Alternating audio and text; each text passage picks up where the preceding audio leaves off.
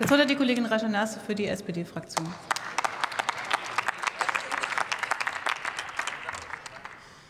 Sehr geehrte Frau Präsidentin, meine sehr verehrten Damen und Herren, werte Kolleginnen und Kollegen! Ich möchte einigen Kollegen in dieser Debatte und ich sage Kollegen, besonders Herrn Straubinger mal ans Herz legen, mit Frauennetzwerken, Frauenschutzhäusern oder auch alleinerziehenden Frauen zu sprechen.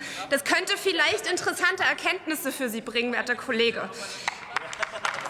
Ich ich möchte mich bei den antragstellenden Kolleginnen der Linken für diesen guten Antrag bedanken, der richtige Forderungen enthält.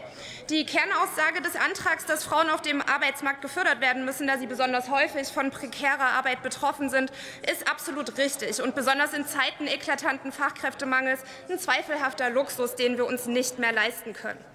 Was in dem Antrag noch fehlt, und mein Kollege Bernd Rützel hat es schon vorweggenommen, ist für mich ein wichtiger Punkt, nämlich ähm, eingewanderte Frauen. Denn bei eingewanderten Frauen ist die Lohnlücke gegenüber nicht eingewanderten Männern noch größer.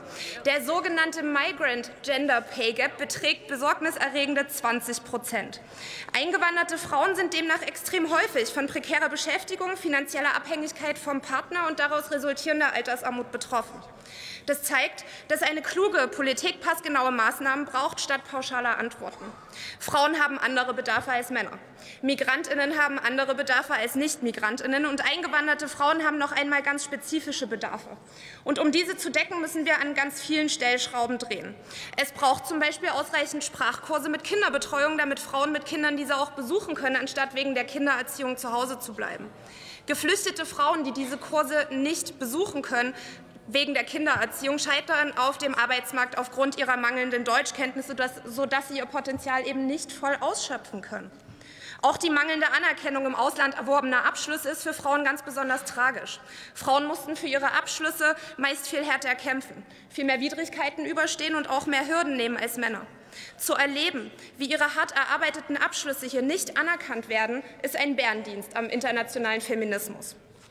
Vor dem Hintergrund des Fachkräftemangels sind diese Baustellen darüber hinaus aber auch gefährlich für unseren Wohlstand. Wir müssen die Frauenerwerbstätigkeit erhöhen und endlich damit Schluss machen, dass Frauen prekär gar nicht oder unterhalb ihrer Möglichkeiten und Qualifikationen beschäftigt sind. Ob wir das aus feministischen Idealen oder volkswirtschaftlichen Eigeninteressen machen, ist erstmal irrelevant, solange wir konkrete Verbesserungen im Leben dieser Frauen erreichen, die zwar viel verdienen, aber leider wenig bekommen. Wenn wir diesen Weg nicht gehen, das sage ich ganz ehrlich, werden wir noch an unserem eigenen Sexismus und Rassismus zugrunde gehen. Diese Bundesregierung geht mit den bereits erfolgten und anstehenden Verbesserungen in den Migrationspaketen unseres Sozialstaats, der Entgelttransparenz und vielen weiteren mehr bereits die richtigen Wege.